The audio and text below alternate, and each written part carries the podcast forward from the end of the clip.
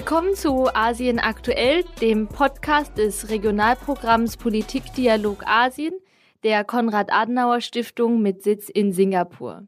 Ich bin Alina.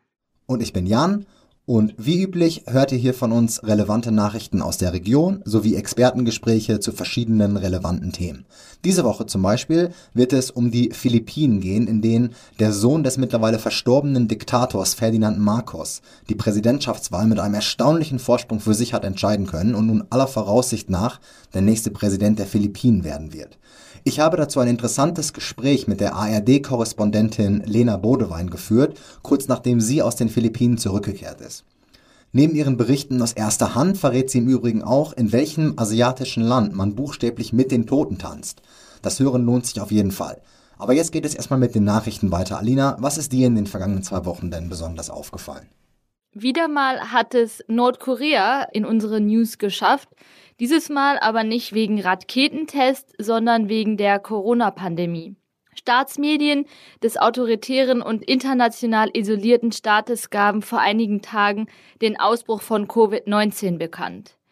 Innerhalb von kürzester Zeit sind 50 Todesfälle und 1,2 Millionen Fälle von Fiebererkrankungen, so betitelt es das Regime selbst, zu verzeichnen. Dem Land fehlen Medikamente, eine funktionierende Gesundheitsinfrastruktur und Impfungen sowie Testkapazitäten. Der Ausbruch trifft die Bevölkerung außerdem ohne Schutz, denn Impfstoffe gegen Covid-19 waren und sind auch weiterhin nicht verfügbar in Nordkorea. Das Land brüstete sich bisher immer damit, Covid-frei zu sein. Die Nachbarländer China und Südkorea haben angeboten, Medikamente und Impfstoffe zu senden, sollte das Land darum bitten. Es bleibt abzuwarten, ob der Diktator Kim Jong-un darauf eingeht. Vermutlich ist das auch abhängig vom Ausmaß des Ausbruchs. Ja, vielen Dank, Alina. Eine Nachricht, die mir noch aufgefallen ist, ist äh, aus Hongkong. Und zwar am 8. Mai, also kurz nachdem unsere letzte Episode online gegangen ist, ist der ehemalige Polizeichef John Lee in Hongkong zum neuen Chief Executive ernannt worden. Ähm, so nennt sich dort das höchste politische Amt. Er wurde ernannt, also er wurde nicht gewählt, obwohl es offiziell heißt, er wurde gewählt. Das muss man allerdings in Anführungszeichen setzen, denn er ist ohne Gegenkandidaten angetreten und ist von einer gänzlich äh, aus Beijing bestimmten Auswahlkommission ernannt worden. Das ist einfach nur bemerkenswert äh, für mich persönlich in erster Linie, weil erstmal war John Lee ein sehr, eine sehr harte Hand, als damals noch als Polizeichef gegenüber den Demonstranten in 2019 und 2020. Also, dass er jetzt sozusagen zum Chief Executive gewählt oder ernannt wurde, ist, denke ich, auf jeden Fall ein Zeichen. Und dazu kommt noch, dass äh, ich erinnere mich daran, als ich selbst in Hongkong studiert habe, das war 2011, da gab es nicht wenige in Hongkong, die glaubten, dass Hongkong sich auf echte äh, Wahlen hinzubewegt und zukünftige Regierungen in Hongkong wirklich demokratisch legitimiert sein werden. Aber die Ernennung jetzt von John Lee macht klar und auch wie äh, sich Hongkong in den letzten ja, Jahren entwickelt hat, ähm, dass man sich von dieser Ambition mancher sehr, sehr weit entfernt hat und Hongkong nun wirklich mehr und mehr einfach direkt aus äh, Beijing regiert wird. Von den Nachrichten aus Ostasien richten wir jetzt den Blick noch nach Südasien und nach Südostasien und das auch mit einer etwas positiveren Note. Denn am 12. und 13. Mai fand erstmalig seit 2017 wieder ein Gipfeltreffen zwischen der Regionalorganisation in Südostasien, ASEAN, und den USA auf Führungsebene statt. Das Treffen kann als Zeichen gewertet werden, dass die USA trotz der russischen, trotz des russischen Kriegs gegen die Ukraine den Fokus auf Asien nicht aufgibt. Die gemeinsamen Beziehungen zwischen den USA und ASEAN werden als Resultat dieses Treffens im November diesen Jahres von einer strategischen Partnerschaft auf eine umfassende Partnerschaft aufgewertet und die USA ernannte außerdem ihren Botschafter für ASEAN, eine Position, die ebenfalls seit 2017 unbesetzt war. Trotz der Ankündigung Joe Bidens von 150 Millionen US-Dollar an Investitionen in die Region, was ja eine verhältnismäßig kleine Summe ist, lieferte die Zusammenkunft aber kaum konkrete Ergebnisse. Dies gilt insbesondere im Bereich Handel, bei dem die USA zurückhaltend ist und ASEAN sich stärkere Kooperation wünscht. Für alle Länder Südostasien ist stattdessen China der bei weitem größte aktuelle Handelspartner. Als letzte Nachricht äh, heute schauen wir nach Südasien und im Speziellen nach Sri Lanka. In Episode 6 äh, hatten wir euch schon von den politischen Unruhen und der ja, wirtschaftlichen Krise dort berichtet. Und ähm, das hat sich seitdem leider nochmal dramatisiert. Unsere Kollegin Kim hat ein kleines Update. Seit unserem letzten Sri Lanka-Update im April hat sich in der Tat einiges im Land ereignet. Der hochverschuldete südasiatische Inselstaat Sri Lanka hat nämlich seit Montag vergangene Woche keine Regierung mehr.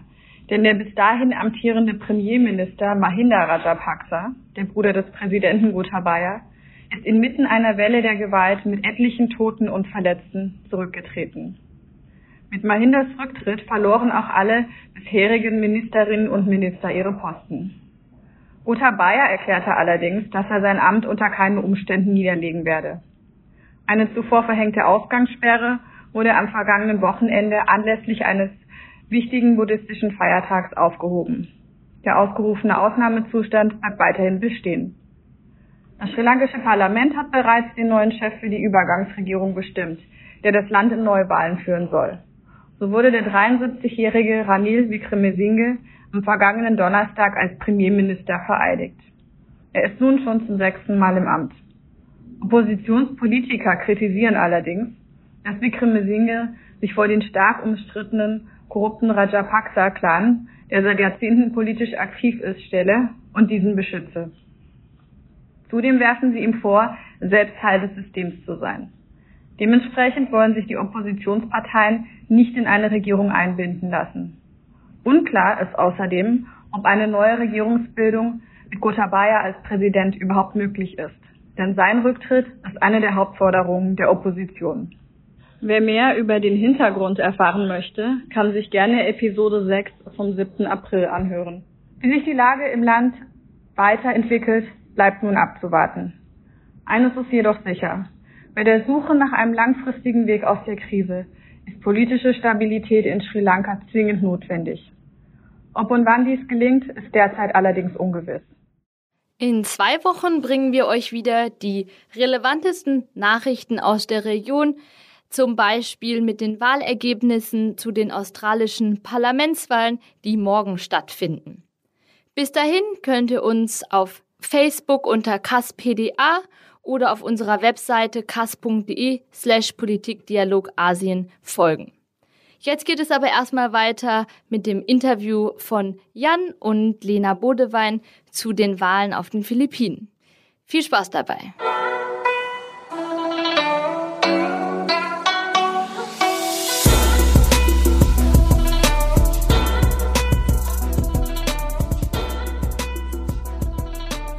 Lena Bodewein ist Radiokorrespondentin im ARD-Studio Südostasien Südpazifik in Singapur. Lena, herzlich willkommen zum Podcast. Vielen Dank, dass du die Zeit genommen hast äh, für das Gespräch heute. Wir fangen gleich an. Wir wollen sprechen über die Philippinen und über die Präsidentschaftswahlen, die dort gerade stattgefunden haben. Also erstmal äh, würde ich mal sagen, die Fakten. Vielleicht kannst du einmal beschreiben, was bei dieser Präsidentschaftswahl passiert ist, wer sie gewonnen hat und wer sie verloren hat und was so die Wahlbeteiligung war und ähm, solche Dinge. Nach sechs Jahren durfte Rodrigo Duterte, der vorherige Präsident, eben nicht mehr antreten. Das ist äh, so vorgeschrieben in der Verfassung der Philippinen, sechs Jahre und das war's.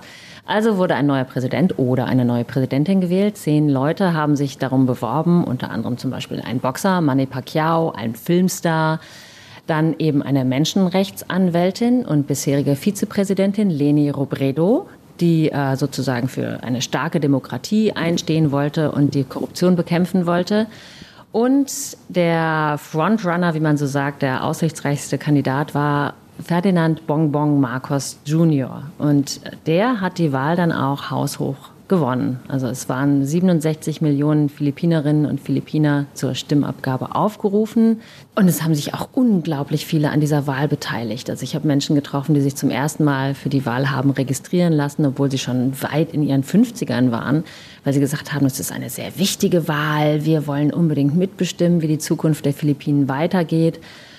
Und es haben eben auch viele der anderthalb Millionen Philippinerinnen und Philippiner, die im Ausland arbeiten, mit abgestimmt. Es ist ja so, dass ein großer Anteil des Einkommens der Philippinen auch aus dem Ausland verdient wird von den ganzen Bauarbeitern, von den Haushaltsangestellten, den sogenannten Maids, ähm, von Seefahrern, äh, die auf den Weltmeeren unterwegs sind. Und die schicken eben quasi die, den Familienunterhalt nach Hause und die bestimmen auch, wer gewählt wird. Und die haben sich auch mehrheitlich, wie eben 60 Prozent der abgegebenen Stimmen auch eben für Marcos entschieden. Damit ist er voraussichtlich der neue Präsident. Erst Ende Mai wird das endgültig bestätigt, das Ergebnis. Und Ende Juni ist dann die Amtseinführung. Sehr spannend. Also erstmal hört es sich ja nach einer sehr freien und fairen Wahl an, zumindest so wie du es beschreibst von den äh, von den Faktoren, dass es eben eine hohe Wahlbeteiligung zumindest gab. Also es schien keine Enttäuschung sozusagen im Vorfeld der Wahl schon zu geben, dass meine Stimme eh nicht zählt oder dass es irgendwie besondere äh, Probleme mit dieser Wahl gäbe. Da kannst du vielleicht noch mal drauf eingehen, ob es da äh, vielleicht on the ground, du warst ja gerade in den Philippinen, andere Einstellungen zu gibt. Ähm, aber die Wahl hat also dazu geführt, dass Ferdinand Marcos Jr. diese Wahl gewonnen hat. Das ist natürlich spannend, denn Marcos ist kein Unbekannter Name in den Philippinen. Also natürlich gibt es in den Philippinen viele Dynastien, insbesondere im politischen Bereich, die, die äh, oft an Regierungen äh, beteiligt waren. Aber Marcos ist nun eine ganz besondere, ein ganz besonderer Name. Ähm, vielleicht kannst du äh, vielleicht zunächst auf zwei Dinge eingehen. Einmal, stimmt das, dass es eine freie, faire äh, Wahl war? Ähm, natürlich muss man auch sagen, du hast gesagt, äh, Rodrigo Duterte ist nicht wieder angetreten, denn er hat sich an sein sechs Jahres Termlimit sozusagen gehalten. Auch das sieht ja danach aus, als würde alles ganz, zumindest vom Prozedere her, ganz sauber ablaufen. Äh, teilst du diesen Eindruck? Teilen die Leute den Eindruck, äh, mit denen du dort gesprochen hast? Und dann, ähm, was hat es eigentlich mit Ferdinand Marcos auf sich?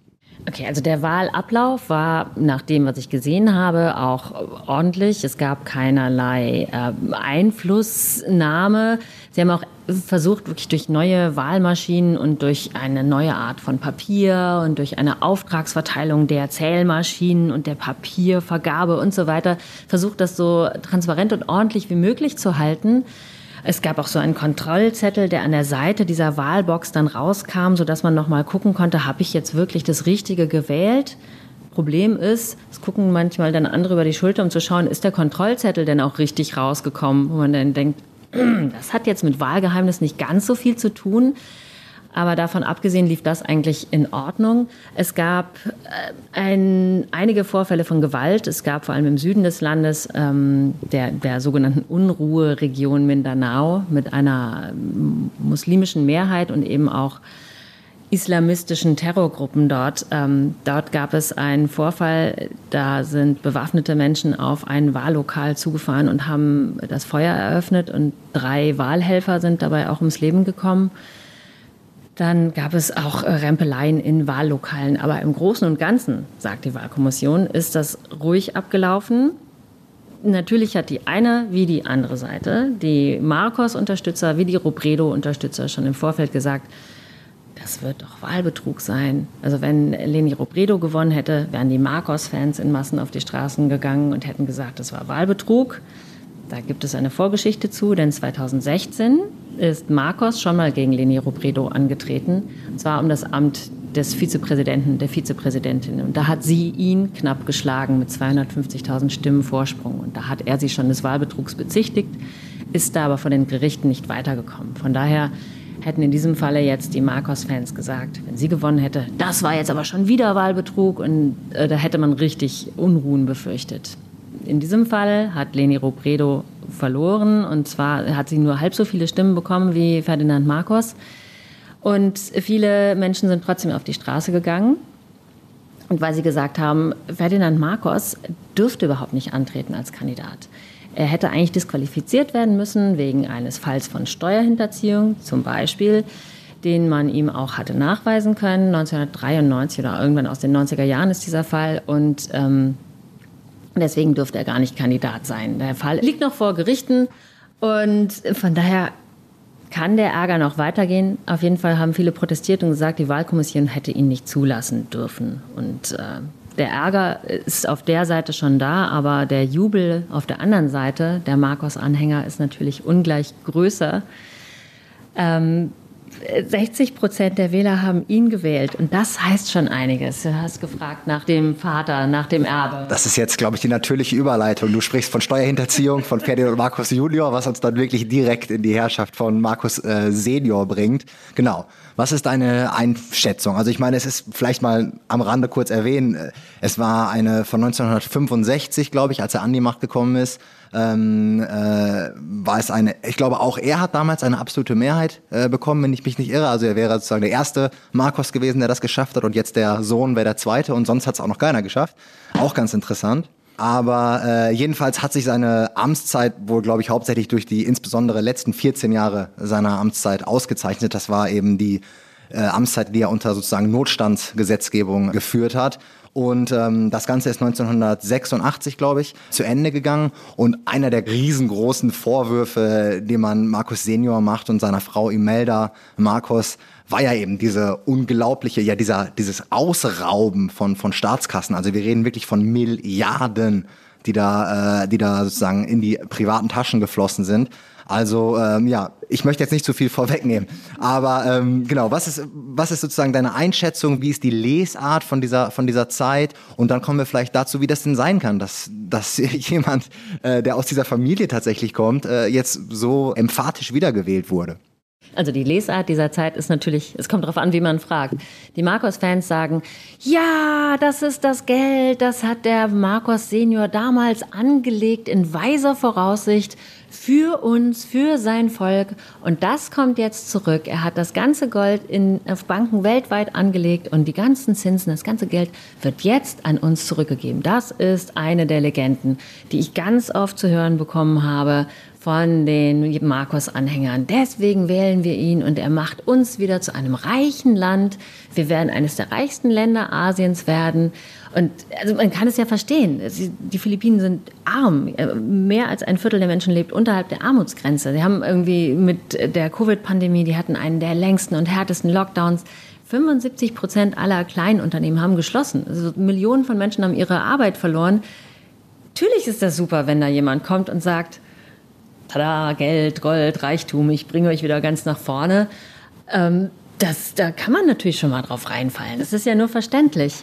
Das ist eben das, was, was ihn so attraktiv gemacht hat. Das und auch tatsächlich der, die Legende des Vaters. Also der wird von den Anhängern als bester Präsident, den sie je hatten gesehen, als, als großer Staatsmann, als Genie, so hat Marcos Junior ihn genannt.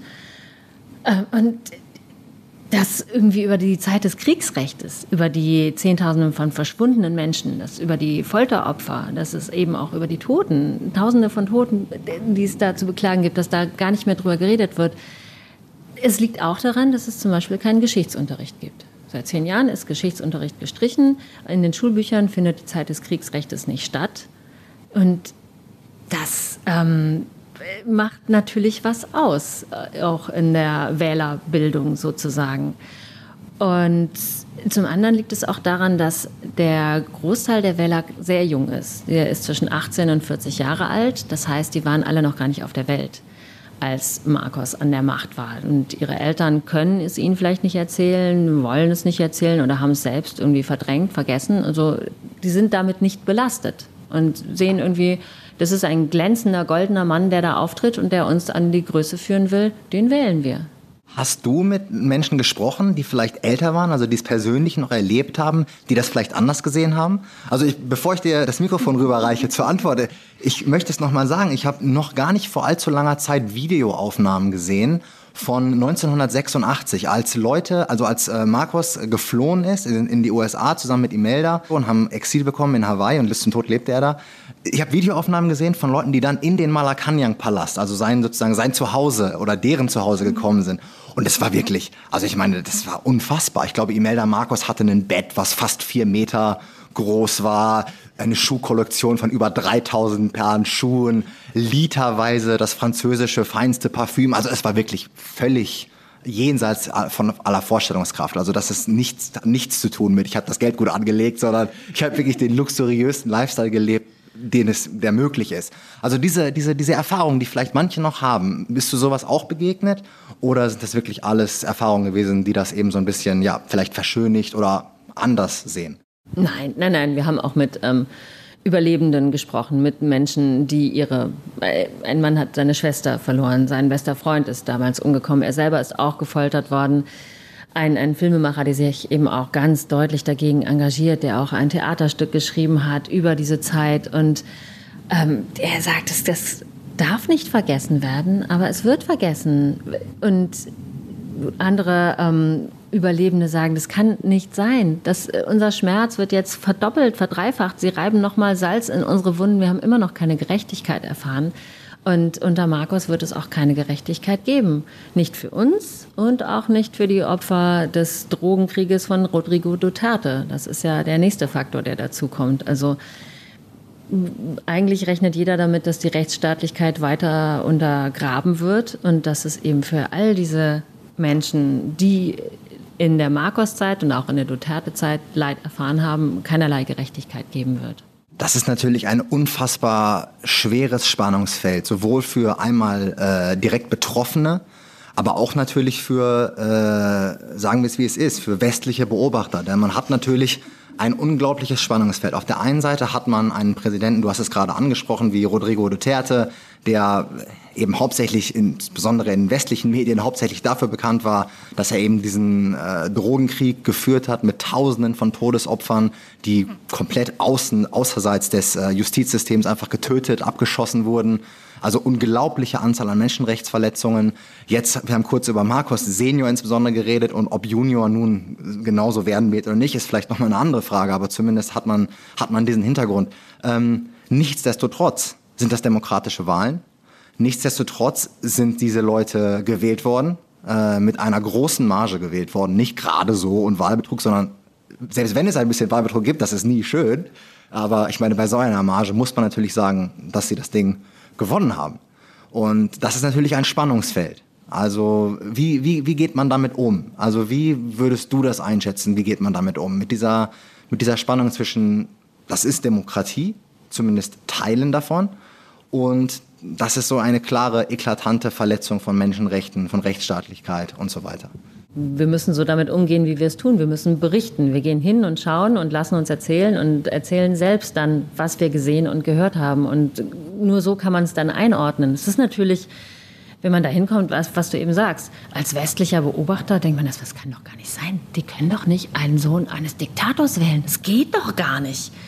Aber wenn man dann eben hört, was für eine riesige Social-Media-Kampagne es gab. Wir, wirklich das über Jahre hinweg, seit acht, seit zehn Jahren sozusagen schon daran gearbeitet wird, diese Legenden zu spinnen. Von Marcos Senior als dem großen Staatsmann, von diesen Goldrückgaben und von der großen Führung, die die Marcos-Dynastie für die Philippinen damals gebracht hat und auch heute wieder bringen wird.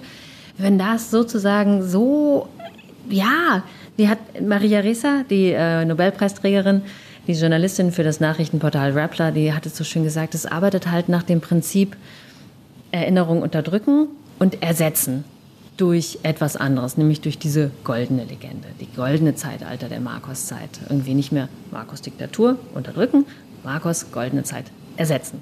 Das ist, ist, wirklich eine richtige Gehirnwäsche und eine Kampagne, so dass dann Lügen zu Fakten werden. Und das, äh, das macht mir natürlich auch Sorgen, weil es natürlich etwas ist, was auch in ähm, der Ukraine, also von Russland aus angewendet wird, was Trump angewendet hat, was irgendwie weltweit natürlich eine, eine ein, ein großer oder dass es so viele Propagandafeldzüge gibt, die der Wahrheit einfach an den Kragen wollen. Also das finde ich schon ganz schön schockierend und auch wirklich schwierig. Und ich saß auch manchmal jetzt in den Philippinen in Interviews und dachte, wow, was erzählt der mir da gerade? Was, was, wow, was, was meint er denn jetzt, was die Wahrheit ist? Also zum Beispiel ein Kolumnist, der sagte, dass es in der Diktatur so viele Tote gab und dass unschuldige oppositionelle Studenten oder Studierende und Priester und Journalisten eingesperrt und gefoltert wurden. Das ist alles eine riesige Lüge, die die westlichen Medien und die die, die Amerikaner gepflanzt haben. wow, was ist das hier für eine Wahrheitsverdrehung? Was für eine perfide Strategie, in der man sich dann da auf einmal befindet. Und äh, dann dachte ich, es ist umso wichtiger, dass wir als Journalisten und als Institutionen wie ihr, dass wir darüber reden und das irgendwie auch ans Tageslicht bringen und dass man sich dessen immer bewusst ist, dass man eigentlich nichts mehr glauben kann. Ist natürlich ohne Frage sicherlich ein riesengroßer Teil dieses Puzzles, wie wir, wie wir in diese Situation kommen. Allerdings bin ich immer sehr vorsichtig ähm, mit dieser Lesart, dass man ja vielleicht sogar so weit geht und sagt, okay, Sie wählen jetzt äh, diesen einen Kandidaten, aber das schwingt so ein bisschen mit. Eigentlich wissen Sie nicht so richtig, was Sie tun, denn die haben nicht die ganze Wahrheit. Die haben nicht, die, also das ist, da müssen wir, ich, ich denke, da müssen wir, das ist ein Teil der Erklärung.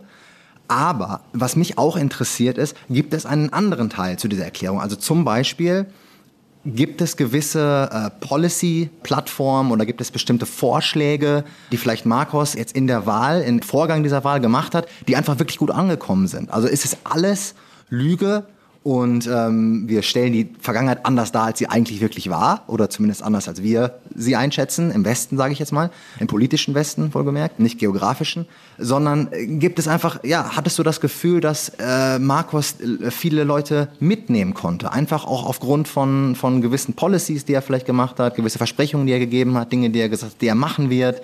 Ähm, also wo sind die, ja, wo sind die positiven Gründe, jemanden wie Marcos zu wählen in den Philippinen? Okay, das möchte ich noch mal kurz sagen. Also ich möchte mitnichten mit dieser arroganten Westerhaltung, ich habe den Durchblick und ihr nicht, auftreten. Natürlich nicht.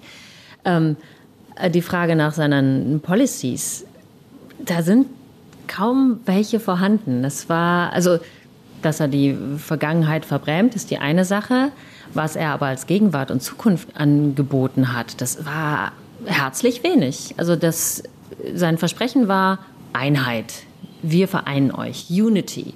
Und er ist ja auch angetreten im Team, in dem sogenannten Uni-Team mit Sarah Duterte, der Tochter von Rodrigo Duterte, die als Vizepräsidentin antrat. Und auch mit noch größerer Mehrheit, als er gewählt worden ist. Tatsächlich hat sie noch mehr Stimmen eingeholt, sozusagen, also von den Stimmenanteilen her. Die sind separat gewählt worden, aber zusammen angetreten, genau. richtig? Genau, also es sind zwei verschiedene Wahlen sozusagen. Man wählt an diesem großen Wahltag den Präsidenten, Vizepräsidenten und dann noch alle möglichen Ämter, Senatoren, Gouverneure bis auf die unteren Ebenen. Also es ist ein Riesenwahltag auf den, oder in den Philippinen ist auch extra ein Feiertag, damit alle wählen gehen können. Aber zurück zu Marcos Botschaft.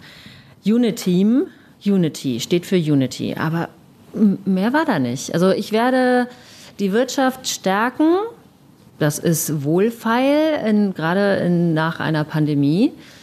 Und ich will dafür sorgen, dass der Reispreis stabil bleibt. Auch, kommt auch gut an natürlich. Ähm, und ich werde den Konflikt mit China bilateral besprechen. Ich habe gute Freunde in der chinesischen Botschaft in Manila. So, das war das innen- und das außenpolitische Programm von Ferdinand Bonbon Marcos kurz zusammengefasst. Das ist in der Tat äh, herzlich wenig, kann man glaube ich sagen. Interessant, dass du auch nochmal angesprochen hast, dass ja Sarah Duterte, die Tochter von Rodrigo Duterte, eben sozusagen auch mit auf diesem Ticket gelaufen ist. Ähm, ich glaube, Duterte selber hat sich ja auch eigentlich sehr für Marcos ausgesprochen oder nicht. Also ich meine, wie war sozusagen die, wie war die Einstellung von Duterte? Denn er war ja, ähm, wie wir es gerade schon angesprochen hatten, nicht sonderlich populär außerhalb der Philippinen, wegen vieler, äh, wegen vieler Dinge, äh, die man auch schön mal googeln kann. Also er hat auch äh, benutzt auf sehr farbenfrohe Sprache, sage ich mal so. Also so ein Präsidentschaftlich hat er sich oft nicht gegeben, aber er war jedenfalls ja sehr unpopulär im Ausland, sage ich mal, ähm, aber sehr populär in den Philippinen. Auch das muss man muss man sagen. Ähm, wie glaubst du, hat das die Wahl beeinflusst? Also hat er Marcos unterstützt oder hat er einfach Sarah Duterte sozusagen unterstützt als Vizepräsidentin und damit indirekt Marcos? Oder hat er sich überhaupt geäußert? Was war was war so die was war die Einstellung von von Präsident Duterte oder dem ehemaligen Präsidenten Duterte? Also er hat sich zu Marcos geäußert. Ähm, insofern, als er ihn als Schwächling oder als schwach und verwöhnt bezeichnet hat, also das, das verwöhnte Herrscherkind sozusagen. Und sonst hat er sich aber eigentlich wenig zu ihm geäußert. Er hat sich auch nicht für ihn ausgesprochen.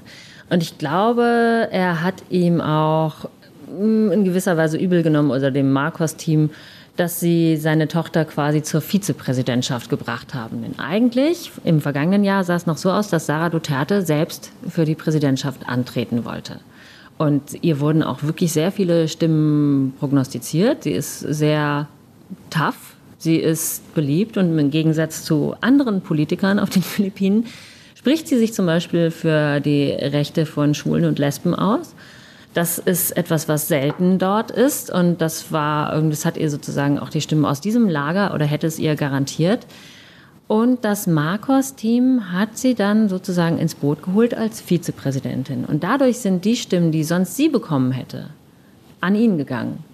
Das war ein geschickter Schachzug und ähm, das geht jetzt ein bisschen in Spekulation.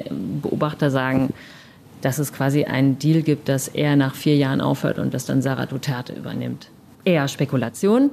Aber es muss Gründe gegeben haben, weswegen sie auf eine eigene Kandidatur zur Präsidentin verzichtet hat. Es hat sozusagen dieses Juni-Team auf jeden Fall gestärkt. Und ähm, es ist so diese Idee, das sind taffe Leute, die greifen durch, die führen unser Land an eine oder zu einer gewissen Stärke zurück. Also diese Idee von Demokratie, wie wir sie haben, dass Wahlprogramme auch mal gelesen werden oder so, also unter Rodrigo Duterte sind die Institutionen nicht gestärkt worden und ist Demokratie nicht attraktiver geworden, sagen wir es so. Ja, schön, schön formuliert, auf jeden Fall. Ähm, das ist interessant, also insbesondere auch, dass Sarah Duterte wohl dann von ihrer Policy-Plattform, so sei, so es die denn gibt, vielleicht gar nicht so ähnlich war wie ihr Vater, wie Duterte selber. Also dass es da nochmal tatsächlich eine, eine Abweichung gibt. Und auch interessant, dass Duterte dann scheinbar ja eine Unterscheidung auch zu machen scheint. Die scheint mir im Moment noch ein bisschen unterzugehen zwischen Markus Senior und Markus Junior. Also du hast gesagt, Markus Junior hat er nun als Schwächling äh, bezeichnet und eben war vielleicht nicht so affin. Markus Senior hingegen hat er, wenn ich mich nicht irre, vor einigen Jahren noch um äh, beerdigen lassen auf, dem, auf einem Heldenfriedhof in den Philippinen. Das war, glaube ich, ein großer Aufruhr.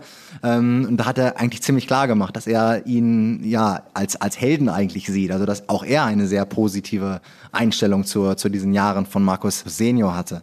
Ja, es ist eine unfassbar spannende äh, Situation. Ich bin gespannt, wie es, wie es dort weitergeht. Vielleicht äh, kurz, was erwartest du von den nächsten Jahren? Ich meine, solche Fragen sind natürlich immer schwierig, insbesondere wenn, wenn Markus äh, Junior eigentlich keine Policy-Plattform sozusagen wirklich dargestellt hat. Aber was glaubst du, sind, sind Sachen, um die er sich kümmern wird? Ähm, du hast schon gesagt, außenpolitisch äh, hat er schon gesagt, dass er Freunde in der, in der chinesischen Botschaft in den Philippinen hat. Also diese ganze Großmachtdynamik spielt natürlich immer damit rein. Wobei man, denke ich, in Asien auch immer sehr vorsichtig sein muss mit diesen binären Argumentationslinien, die wir oft haben. Also man ist entweder pro China oder man ist pro USA. Ich habe immer das Gefühl, in, in, in, Südostasien funktioniert diese Logik eigentlich nicht besonders gut, sondern es ist eher so, es kommt auf die Frage an. Also was ist deine Einschätzung, soweit du es sehen kannst, wie wird es jetzt so weitergehen? Ja, also sagen wir mal, für die Menschenrechte wird es, glaube ich, nicht viel besser werden. Es wird, glaube ich, keine seiner Prioritäten sein, die Lage der Menschenrechte in den Philippinen zu verbessern. Auch Presse- und Meinungsfreiheit, da sehe ich eher hm, wenig Gutes für voraus. Und was seine eigene Politik angeht, da ist er, also schätze ich ihn eher wie Wachs in den Händen seiner Berater ein. Also das ist eben genau das, was viele auch befürchten, dass er Cronies hat, die sagen, so und so passiert das jetzt, weil er eben selber keine, keine starke Führungsfigur ist. Und dass er viele Einflüsterer hat, die ihm sagen, so und so, bitte mach das und das und das. Also es geht dann eher wieder in Richtung Korruption und wenig Rechtsstaatlichkeit. Und äh, gerade dieses, dieses heikle Balance-Spiel zwischen den USA und China, also das haben die Philippinen ja oder das ist etwas, das findet genauso, wie du es beschrieben hast, ja auch da statt. Also es gibt immer militärische Übungen mit den USA seit Jahren. Und auch wenn Duterte gesagt hat, nee, machen wir nicht mehr, machen wir doch, machen wir nicht, machen wir doch. Es ist nie irgendwie ein harter Schnitt gewesen, sondern es findet weiterhin statt. Und es gibt jetzt auch ein, ein Verteidigungs, eine Verteidigungsverabredung mit, mit Japan zum Beispiel auch. Also es bewegt sich, also das Land bewegt sich gleichzeitig in beide Richtungen, kann man sagen. Also es hält sich da ja, praktisch neutral beziehungsweise in alle Richtungen engagiert. Ja, wieder schön formuliert. Ich glaube, das kann man, glaube ich, genauso, kann man, glaube ich, genauso sagen. Sehr spannend. Lena, vielen Dank für die Einschätzung aus den Philippinen. Ich freue mich sehr, dass du dir die Zeit genommen hast. Bevor wir das Interview zum Ende bringen, möchte ich gerne noch einmal eine persönliche Frage stellen. Und zwar dein Bereich hier, dein Verantwortungsbereich ist natürlich nicht nur die Philippinen und auch nicht nur ganz Südostasien, sondern es geht sogar noch weiter, wenn ich richtig informiert bin, die pazifischen Inseln und äh, ja, du hast einen, einen großen Bereich. Du reist viel rum, du erlebst viel. Und da wäre es natürlich äh, fatal, wenn ich dich nicht fragen würde, ob du eine oder zwei besondere Erfahrungen vielleicht noch mit unserer Hörerschaft teilen möchtest, die du gemacht hast. Irgendwas, was dir aus der Region besonders schön in Erinnerung äh, bleibt oder besonders schön ist. Vielleicht dein Lieblingsland, ich weiß nicht. Was, was kommt dir sofort in den Sinn, wenn ich dir eine solche Frage stelle? Also es ist wirklich ein Riesengebiet. Also ich glaube, eines meiner Lieblingsländer ist tatsächlich Kiribati, dieses klitzeklitzekleine Inselland da im und um den Äquator herum, riesige Landfläche, also riesige Fläche, aber im Prinzip nur ganz kleine, verschwindend schmale, fragile Inselchen, die eben auch vom von der Klimakrise heftig bedroht sind. Und dort habe ich ganz tolle, tapfere Menschen getroffen und wirklich so lustige und freundliche Menschen, die dann aber sagen, naja, wenn sich nichts ändert, dann bleibt uns hier nichts übrig. Wir haben nirgendwo einen Ort, der höher ist als zwei Meter über der Meeresoberfläche. Wir können auf Palmen klettern, aber wir sind mehr Menschen als Palmen. Was sollen wir machen? Also das war wirklich eine sehr, sehr eindrucksvolle Begegnung, die mir dann auch nochmal klar gemacht hat, was für eine Verantwortung wir eigentlich haben und äh, dass wir uns um die verdammt nochmal auch zu kümmern haben. Und dann eine Geschichte auf Leben und Tod in meinem Lieblingsland von den vielen Berichtsländern, um die ich mich kümmern durfte, jetzt fast sechs oder über sechs Jahre lang, Indonesien. Und zwar auf Sulawesi im Hochland der Toraja. Die haben nämlich die Sitte, dass sie alle drei Jahre ihre Toten aus den Gräbern holen. und äh, die Särge öffnen. Und die sind äh, vorher eben äh, quasi einbalsamiert worden, voll Formalin gepumpt und ähm, hoffentlich luftdicht eingesagt. Und dann öffnen sie die Särge und nach drei Jahren sind sie ganz stolz, wenn diese mumienartigen Leichname dann da rausgenommen werden. Und dann sagen sie, Hallo Papa, na, du siehst ja immer noch gut aus. Schön, dich wiederzusehen. Und dann stand ich da als eine Frau, dann ihren Mann, der jetzt seit sieben Jahren tot war, in den Arm nahm und sagte, ach, er sieht immer noch so wunderbar aus. Und dann gibt es äh, ein neues Gewand, ein neues Batikhemd, eine neue ähm, Stammesmütze, die ihn als eben Oberen dieses Dorfes da beschrieb. Und das war irgendwie so ein, ein, ein, Umgang mit Leben und Tod. Also, wo ich erst dachte, oh, das ist ja irgendwie gruselig, aber gar nicht. Auch die Enkelkinder von diesem Mann sind dann da und sehen dann ihren Opa wieder. Und wenn die dann hören, ja, ihr begrabt eure Toten in der Erde, was ist das denn? Das ist doch äh, barbarisch. Ihr holt sie doch wieder und lasst sie mitfeiern, lasst sie noch am Leben teilhaben. Tolle Eindrücke, die man, glaube ich, nur sammeln kann, wenn man wirklich in der Region unterwegs ist. Also das erinnert mich auch daran, dass ich äh, wieder noch mehr reisen muss, als ich das ohnehin schon getan habe. Vielen Dank, Lena, für das Gespräch. Es war wirklich interessant und äh, ganz toll, dass du dir die Zeit genommen hast. Mit großem Vergnügen.